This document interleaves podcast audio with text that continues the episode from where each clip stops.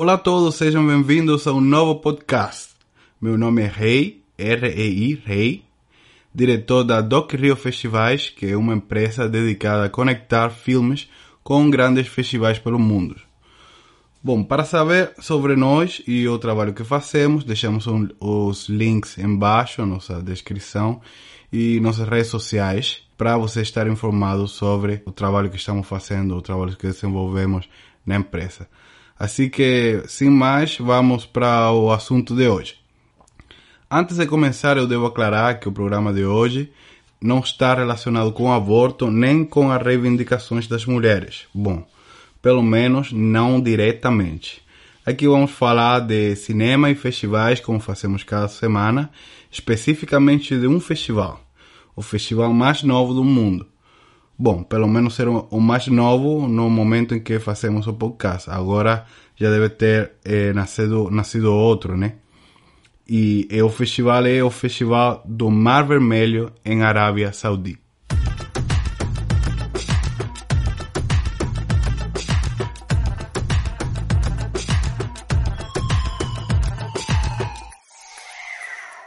Durante todo 2019 e começo de 2020, o mercado cinematográfico olhava com muitas expectativas o nascimento de um novo festival. No ano anterior, em 2018, o primeiro-ministro de Cultura da Arábia Saudita, Príncipe, e aqui vou pedir ajuda a meus amigos de Google para que me ajudem a pronunciar este nome, era o príncipe Badrun bin Farhana al-Saud. Anunciava o nascimento do Red Sea Film Festival, marketeado como o primeiro festival de cinema independente da Arábia Saudita.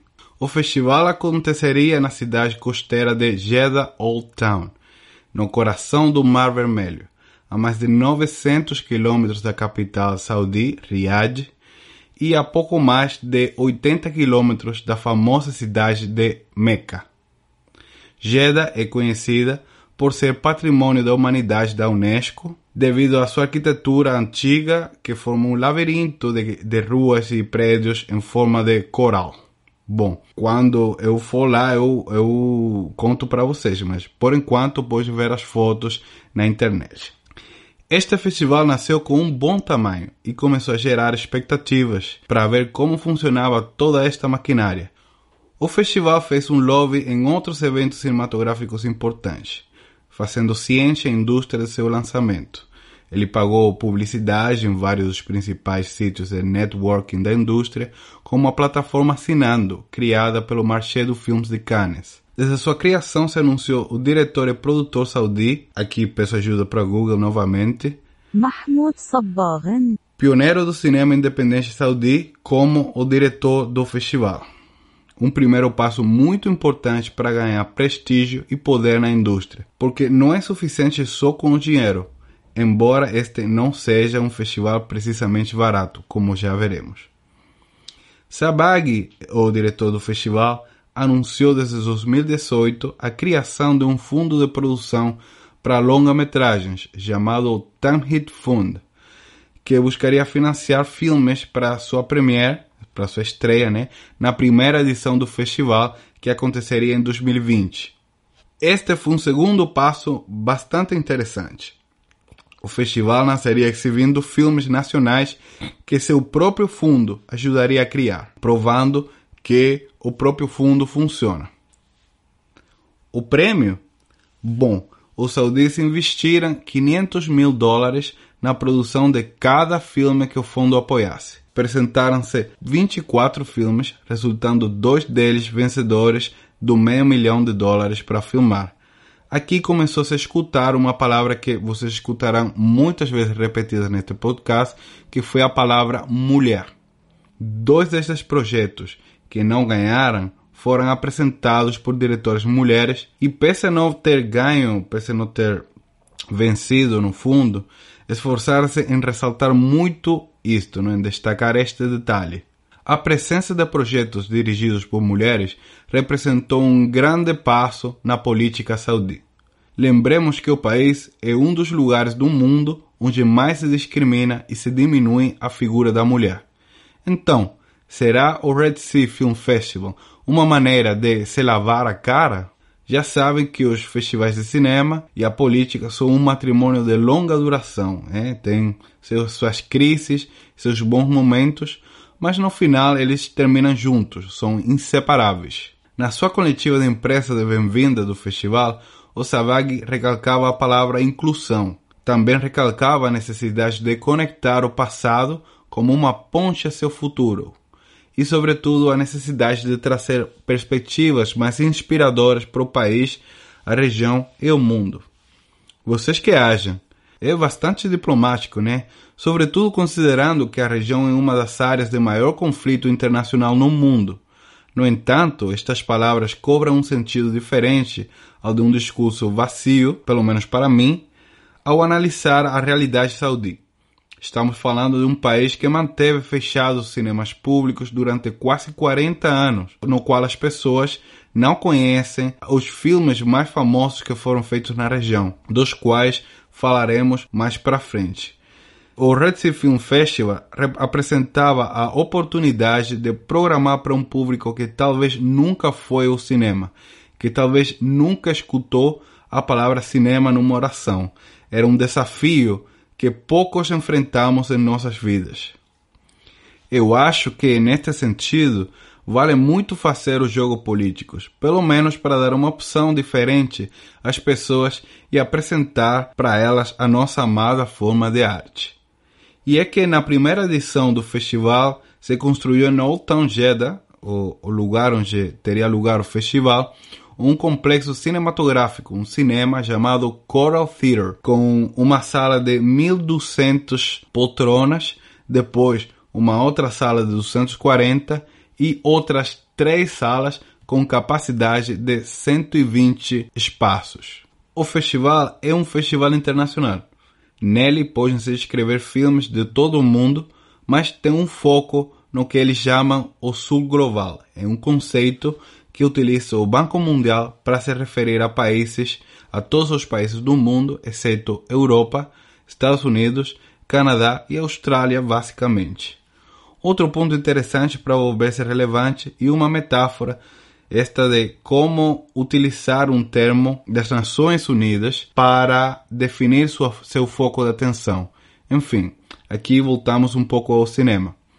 O diretor Savag, eh, com o diretor artístico, e aqui novamente peço ajuda aos amigos do Google, Hussein Kuramboy. anunciaram que desenhariam programas para diversos tipos de audiências. Tinham programas para cineastas, para cinéfilos, para família e também voltados para a indústria. O festival inclui retrospectivas, homenagens, sessões de mercado, áreas de formação e um fundo de produção para o projeto que durará todo o ano Tipo, tem um programa de assessorias e tem um fundo year-long.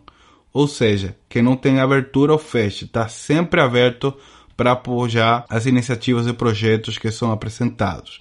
Que já falamos dessa, dessa iniciativa, que era o Tamhit Fund, mas também o festival tem VR, tem é, realidade aumentada, tem instalações artísticas e conta também com música em vivo. Sim, não sei qual é o propósito da música em vivo, mas eles apresentam isso como um dos grandes, eh, uma das iniciativas do festival. Bom, mas já vamos tendo uma ideia do tamanho e do custo, né? Com este festival, os saudis queriam entrar nas grandes ligas, né? Tem muita ambição por trás destas propostas. Esta primeira edição do Red Sea Film Festival estava programada para arrancar do dia 12 ao dia 21 de março de 2020. Bom, esta parte da organização aqui eu não entendi muito bem porque por que, que eles fizeram em março, já que ia bater com pesos pesados da indústria como Side by Southwest, Guadalajara, CPH, Hong Kong, Fish, incluso Miami eu realmente teria escolhido outro mês, talvez, não sei, abril, que está um pouquinho mais descongestionado, eh, embora esteja peligro, perigosamente perto de Cannes. Embora o festival foi obviamente cancelado a causa da Covid, já se havia anunciado o programa com 107 filmes, entre longas e curtas. As inscrições foram abertas do dia 17 de setembro de 2019 e duraram até o 15 de novembro do próprio ano, através da plataforma Eventival. e a condição de premier era premier no Meio Oriente, ou seja, era uma premier regional, já se colocando no, desde seu nascimento este festival como um concorrente dos principais festivais da região, como são Cairo Film Festival e Doha Film Festival. Bom, em breve falaremos da, da seleção e as sessões, mas eu acho importante destacar as palavras do diretor Savag quando ele falou que não era um festival só para mostrar o cinema árabe e o cinema saudí para o mundo. Também tinha como objetivo trazer diferentes perspectivas e conversações dentro da Arábia Saudita, normalmente destacando a necessidade de dialogar com pessoas famosas pelo seu pouco margem de diálogo, que são os saudis. Depois, refere-se à seleção como abrir uma janela para o mundo com todos os seus desafios e temas que prevalecem, como os avanços nos direitos das mulheres e com um foco especial na violência doméstica, imigração e particularmente marginalidade.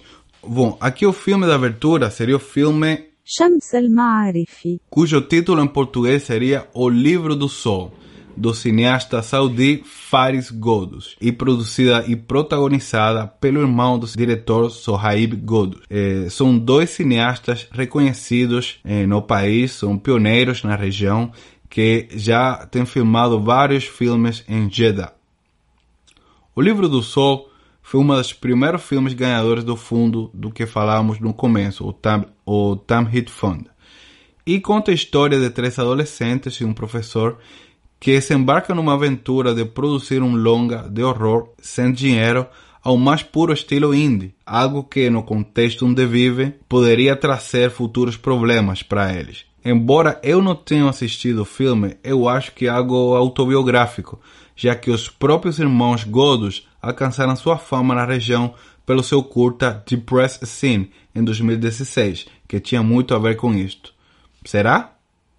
Bom, quando assisto o filme eu falo para vocês. Embora é evidente que este filme está mandando uma mensagem sobre o tipo de cinema que quer o festival, eu acho que é uma mensagem muito clara, já que todos sabemos que o filme que inaugura um festival é tipo um statement, né? uma declaração de princípio. Bom, então, lembre isto se alguma vez vai inscrever no Red Sea Film Festival.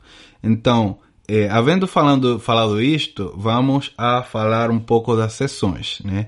O festival tem 10 sessões sendo a primeira delas a sessão oficial competitiva, que eh, tem um foco, como já disse, nos filmes do Sul Global. Eh, repito, é um termo eh, do Banco Mundial para se referir ao, ao todo o mundo, exceto Estados Unidos, Europa, Canadá e Austrália. Não tem gêneros, então eles aceitam documentário, ficção, animação e também aceitam cineastas debutantes e já cineastas com uma trajetória um pouco mais longa dentro da indústria.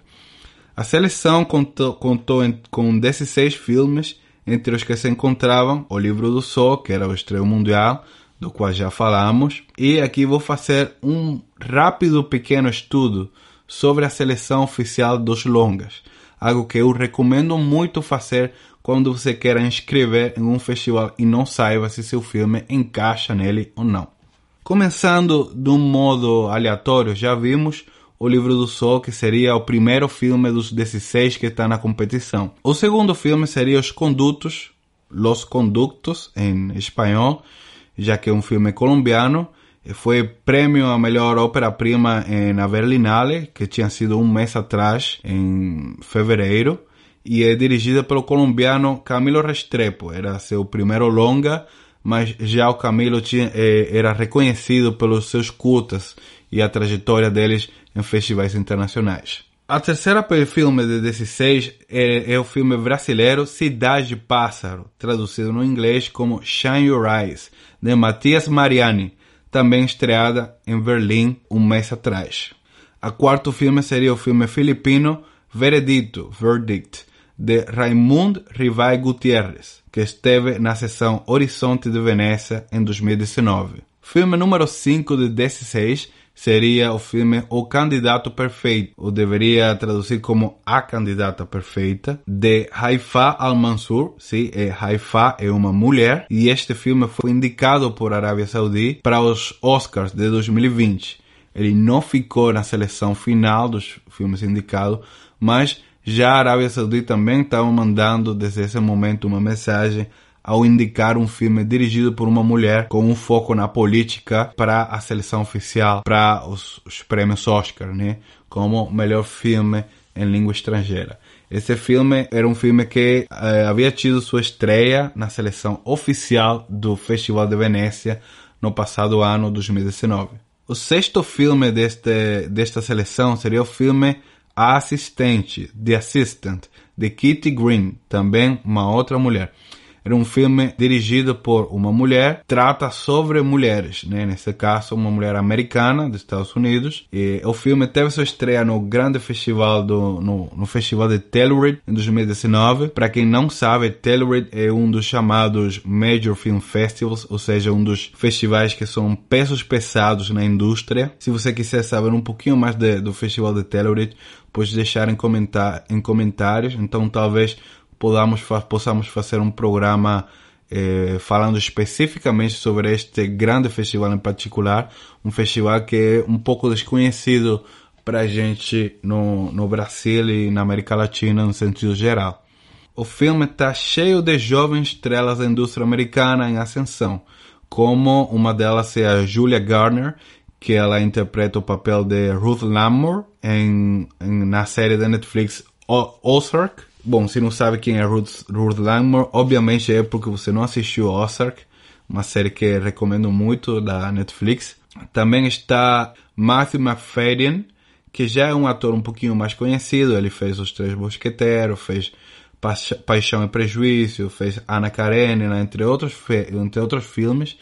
Já é um ator com um pouco mais de trajetória. Mas está também a jovem atriz norueguesa e americana eh, Christine Forthet, que se você viu a série de The Society, na, é, é quem interpreta o papel de Kelly Aldrich. E também interpreta o papel de Alaska na série Looking for, for Alaska de Hulu. Bom, aqui não seguirei falando muito mais do, do elenco para não estender o programa, mas eu acho que já pelos nomes você vai levando um pouco uma ideia de, das, dos atores involucrados, né? Atores que já são um pouco conhecidos para o público, já o público começa a lembrar um pouco dos seus rostos. Sétimo filme desta seleção foi o filme americano-inglês Resistance, do diretor Jonathan Jakubowicz. Foi produzido pela produtora IFC, de filmes de autor, de filmes independentes, e é sobre a vida do grande mimo francês Marcel Marceau. Talvez seja o mimo mais famoso da história mas o filme tem um grande foco na participação do Marcel na Segunda Guerra Mundial. Então já sabe, Segunda Guerra Mundial com eh, também atores famosos, é uma fórmula de sucesso. O protagonista de, deste filme foi Jesse Eisenberg, que foi o que interpretou o papel de Mark Zuckerberg na, na rede social. Também fez eh, Café Society de Woody Allen, também fez é, A Lula e a Baleia de Noah Bombas, A Liga da Justiça, fez a segunda parte do desenho animado da Pixar Rio. E, bom, é um ator já posicionado e eh, também contava com a atuação de Ed Harris, eh, que já é um ator bastante famoso que não precisa apresentação nem introdução, porque já tem uma longa trajetória no cinema. O oitavo filme seria Made in Bangladesh, que é da diretora de Bangladesh, Ruvaijat Hossain. Novamente um filme dirigido por mulheres, com mulheres no seu centro de atenção.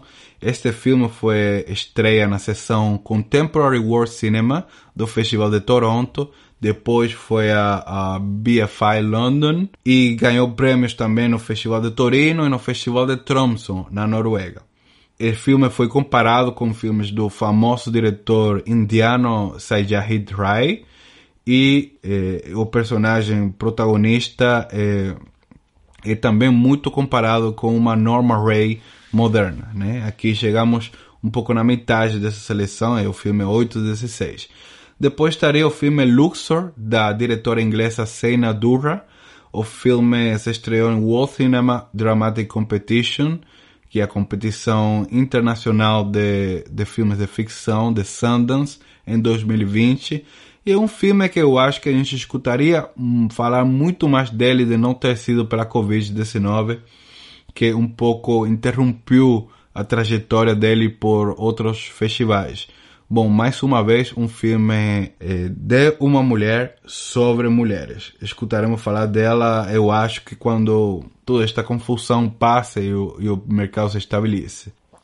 O décimo filme seria um documentário chamado Asnavour by Charles, do diretor Mardi Domenico, sobre o famoso cantor e compositor francês resgatando um pouco o material do, de arquivo que o próprio diretor filmou com uma câmera que ganhou da Edith Piaf e com a narração do famoso ator francês Romain Dury.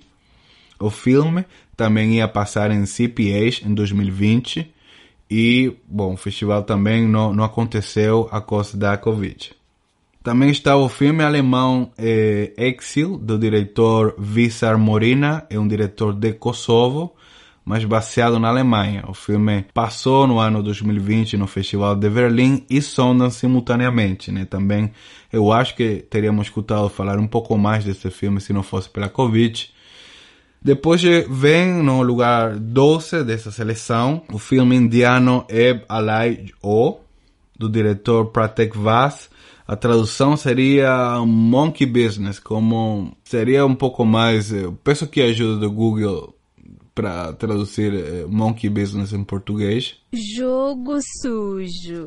Isso, isso. E o filme foi estreado em Berlim também no ano 2020. Bom, no, dec no 13 lugar está o filme Black Mill, eh, Leite Negra, da diretora de Mongólia, Uisenma Borchu. Também é um filme que veio da sessão Panorama do Festival de Berlim. No lugar 14 estaria Better Days, do consagrado ator e diretor de Hong Kong, Derek Sang. É um coming of age romântico que esteve na sessão Generation de Berlim em 2019 e depois ganhou numerosos prêmios na crítica em Hong Kong e, e também no Festival Internacional de Cinema de Macau. Foi um filme que alcançou distribuição, foi distribuído nos Estados Unidos, no Reino Unido, também na China, gerando ingresso por mais de 200 milhões de dólares na bilheteria. Um filme realmente com um orçamento bastante maior, um filme bastante diferente dos filmes que temos visto até agora. No lugar 15 estaria o, o documentário espanhol Beirut, A Vian Rose, do diretor Eric Mocher. Eh, foi estreia no festival Doc Barcelona. Não é, um, é o único filme que não vende um grande festival, digamos, de um Major Film Festival, mas eu acho que está na parte nessa parte da seleção, precisamente porque não fala diretamente de, de Arábia Saudita, mas fala de um dos vizinhos que, que tem bom, uma história bastante eh, complexa e controvertida com a Arábia Saudita. Às vezes é um aliado, e, mas tem uma história bastante eh, difícil entre esses dois países, que é um filme que trata sobre a realidade do Líbano. É um retrato sobre como a elite cristã e maronita do Líbano busca reter seus privilégios. Então ele aprofunda numa vida de luxos e entra nela na mão de pessoas que evocam quando este país do Meio Oriente era conhecido como a Suíça do Meio Oriente e a noite dele, a, a vida noturna dele era conhecida como a noite parisina do Meio Oriente. E no último, o último filme, teremos o filme Air Conditioner, do diretor angolano Fradique, angolano radicado na França, e foi estreia no Festival de Rotterdam. Também veio de um grande festival. Bom, então como conclusão podemos falar que todos os filmes vieram de um grande festival, e a maioria dos realizadores, dos diretores estão no seu primeiro segundo filmes, ou seja, são carreiras em ascensão, exceto por um par de casos, né? A diferença é, tem uma diferença radical nos orçamentos, é, mas eu acho que tem também uma representatividade. Eu acho que, exceto da Austrália, tem um filme de cada continente. Bom, pelo menos um filme por região. Dos 16 filmes que estão na seleção, cinco deles são dirigidos por mulheres e são os cinco são histórias centradas ou com focos em personagens femininos. também como conclusão podemos falar que tem dois documentários E que o, o, o dado que mais chama a minha atenção é que seis desses filmes foram estreias no Festival de Berlim, tanto na edição de 2019 como na edição de 2020. Então, isso nos fala um pouco de que festival, para qual festival está olhando, estão olhando os programadores, os diretores artísticos, o diretor artístico do Red Sea Film Festival, né? Onde que estão indo procurar os filmes que são de interesses para eles. A, a seleção conta só com apenas uma estreia mundial, que já sabemos que foi resultado do, do fundo que incentivou, lançou o próprio país. E, bom, já, já você sabe, caso você queira enviar seu filme em próximas edições do Red Sea Film Festival um pouco para onde que está se direcionando o filme nestas suas primeiras edições, neste seu nascimento, não? Então, a gente fez um, um stop, parou um pouco na sessão de, de longas, porque eh, junto com a sessão de curtas, são as únicas duas sessões que são competitivas. Por isso a gente fez uma, aprofundou um pouco mais na curadoria de, da seleção oficial do longas. Eh, nas outras seleções a gente vai passar um pouquinho mais eh, batido. Então aí vamos direto para a seleção de curtas, que aqui não vamos eh, aprofundar muito porque é uma seleção que já não é internacional. Tem um programa de 13 curtas que são da região, ou seja, só você pode inscrever se são curtas filmados em árabe, com atores em árabe, falado em árabe, sobre o mundo árabe, principalmente se são filmados em países eh, árabes, né? E aqui é específico que eles estão eh, procurando, eles especificam que estão procurando curtas dirigidos por estudantes, diretores debutantes ou artistas de outras disciplinas que tenham decidido fazer um curta. Eh, a terceira sessão seria New Saudi, New Cinema, é uma sessão não competitiva que mostrava sete filmes, sete longas nacionais de novas vozes de artistas emergentes saudis. Né? Um deles eh, foi 40 anos e uma noite de Mohamed Al-Halil. Foi o segundo filme ganhado, vencedor do Tamhid Fund, junto com O Livro do Sol. Teve também Becoming, que foi um filme feito por cinco curtas de cinco diretoras mulheres saudis, todas focadas em histórias que têm como foco a mulher saudi. Esta sessão também tem uma animação que chama Massamir, de Malek Najer. tem também o filme Rolem, de Abdullah Al-Qurashi. Foi filmada na cidade de Jeddah, a cidade onde acontece o festival. Tem o filme Jude, de Andrew Lancaster e Osama Al-Quraiji, que tem uma forma experimental, diz aqui, baseada em, em poemas da literatura pré-islâmica. E o, bom, os filmes Carnival City de Wael Abu Mansur e Last Visit de Abdul Mohsen Al-Davan. A quarta sessão seria uma sessão fora de competição e aqui literalmente cabe qualquer coisa, gente. Aqui é, tanto faz se é um filme independente, se é um filme de estudo, se é um filme dirigido por um diretor famoso ou se é um filme que tem tido sucesso em grandes festivais. Aqui se programaram sete títulos, onde destaca o longa Siberia do já famoso diretor Abel Ferrara, Waiting for the Barbarians do diretor Ciro Guerra, o famoso filme Os Miseráveis de Lady Di, né, que foi prêmio do júri em Cannes em 2019 e também foi indicado o Oscar de 2020. Eh, tem outro chamado Live of Faith, eh, William Friedkin on The Exorcist, que é uma entrevista, eh, uma longa entrevista com William Friedkin, diretor do filme O Exorcista, a propósito de que William Friedkin iria no festival para fazer umas palestras e umas masterclasses, né?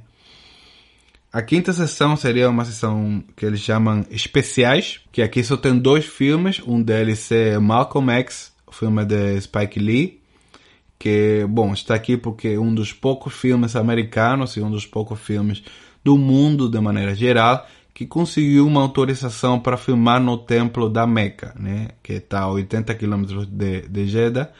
E, bom, devido à relevância da figura de Malcolm X, imagino que foi por isso que conseguiram autorização, e, e também pelo que significou para o mundo né, a conversão do, do grande líder dos movimentos sociais americanos, eh, o que significou a conversão dele para o Islã e o que significou para o hemisfério ocidental a conversão dele para o.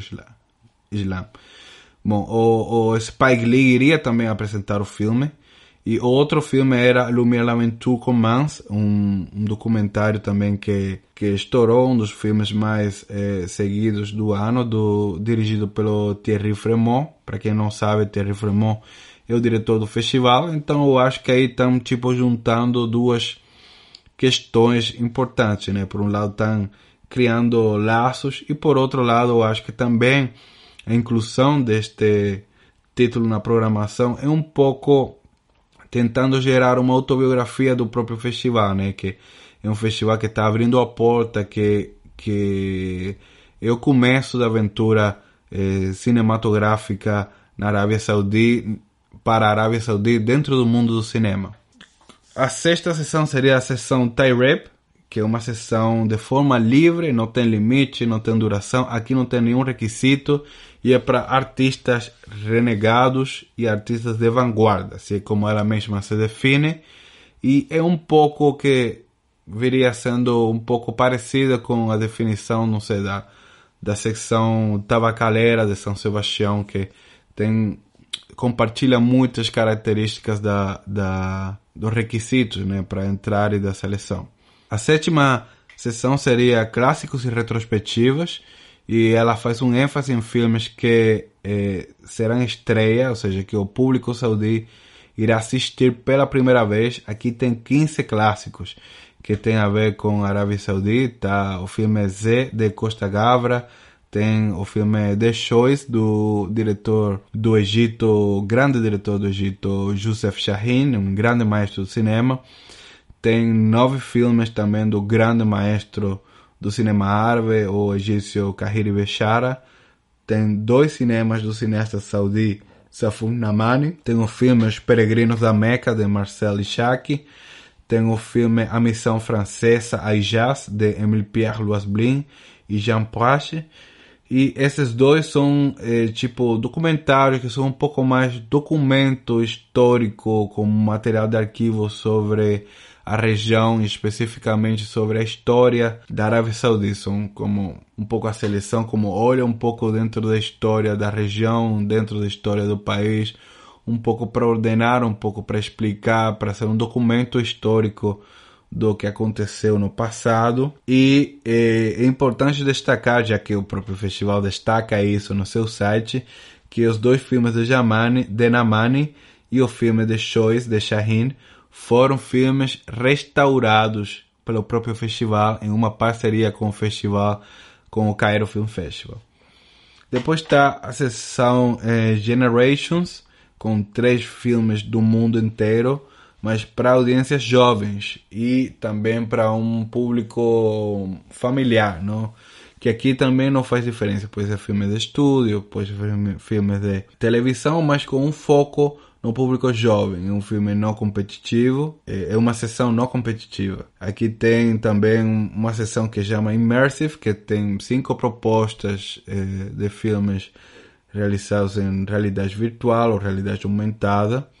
E finalmente não podia fa faltar a, a sessão Best of the Year, né, o melhor do ano, que é uma seleção de 23 filmes com um tema árabe ou relacionado de alguma maneira com o filme árabe.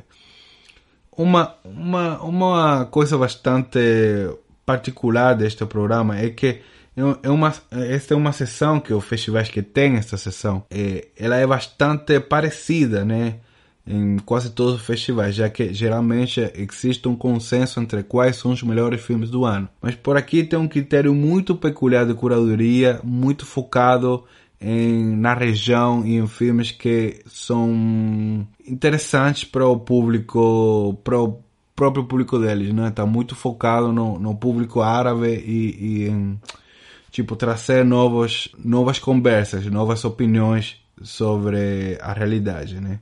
Aqui, bom, teria realmente permitir um critério um pouco mais é, profundo, teria que assistir os filmes que estão na seleção, mas realmente uma seleção bastante diversa e que não é nada parecida com outro programa de Best of the Year, com nenhuma outra sessão Best of the Year ou Best of Festivals de nenhum outro festival. Bom, como eu já disse, destas 10 sessões, são apenas duas são competitivas, é, que são competição de longas com 16 filmes e a competição de curtas com 13, ou seja, dos 107 filmes que pode, que passariam no festival, só 29 têm a possibilidade de ser premiados. O qual nos fala um pouco de qual é o desafio do festival. Eu diria que o primeiro desafio seria fazer uma sessão competitiva maior e eh, embora esta é bastante variada vamos ver em, em outras edições como como se comporta como age eh, eh, a curadoria com estas opções se se vai se focar um pouco mais em algumas causas se vai se manter variado mas eu acho que deveria ser é, importante ter uma competição um pouco maior, né? De filmes, talvez 50 a 50, talvez diminuir um pouco os filmes que não são competitivos, mas eu entendo é, é, esta aposta porque eles estão também apostando muito em, em gerar um gosto pelo cinema, em, em atrair o público para as salas, que é uma coisa que, que bom, estamos falando de um país que isso se per perdeu-se por várias gerações já, né? A respeito dos prêmios, bom, os prêmios estão bastante bem, são ótimos realmente. Eles dão 100 mil dólares ao melhor longa, 50 mil dólares ao melhor diretor de longa e 50 mil dólares para o melhor curta. Também tem outros 50 mil para o prêmio do, do público, ou seja, tem 250 mil dólares em prêmios distribuídos e depois tem prêmios a melhor roteiro, melhor ator, melhor atriz, melhor contribuição artística e melhor filme nacional, que isso só leva um troféu. O troféu do festival é o Jussir de Prata. E o Jussir é um, é um nome de umas formações de coral preto que se encontra nesta parte específica do Mar Vermelho. Então também é algo que é muito característico da cidade de, de Jeddah. Eu acho que outra mensagem poderosa que está mandando o festival é que escolheu como presidente do, jura, do júri a Oliver Stone né, que é um cineasta americano, mas que também é um tipo um outsider dentro do próprio cinema americano, né, um diretor que já fez filmes bastante controvertidos eh, sobre, bom, Fidel, sobre Chaves, sobre Oliver Stone, tem já uma trajetória bastante famosa e bastante eh, controvertida. E, bom, os outros membros aqui não, não encontrei nada de quais são os outros membros do, do júri de longas, pelo menos não achei na mídia que fala sobre o festival, mas sim está bastante claro quem é o júri do curta. Começando pelo presidente do júri do curta seria o Tim Bradford. Tim é uma das figuras mais importantes do curta-metragem mundialmente. Ele tem um, um grande peso na indústria devido ao seu trabalho eh, como diretor de programação do Festival de Curtas de Clermont-Ferrand também seu trabalho na organização da conferência de cur, do curta e do festival Curto Circuito. Na sessão de curtas, o Tim está acompanhado pela atriz eh, da Tunísia, Naila Ben Abdallah, e o roteirista da Arábia Saudita, Ahmad Al-Mula. Bom, para fechar, eu posso falar que o Red Sea Film Festival ele iria nascer como um festival médio, mas com grandes ambições. É, eu digo, as, as condições já estão criadas, eu acho que tem uma base econômica importante e grande, né, que possibilitaria que o festival continue crescendo. E eu acho que desse jeito irá crescendo. Até agora, nenhum festival pode nascer e esperar concorrer com os maiores e os mais prestigiosos festivais do mundo. Até porque, para estar ali, esses festivais tomou um tempo, né? Eles tiveram que, que tomou um tempo para eles crescer, se desenvolver para chegar nesse nível.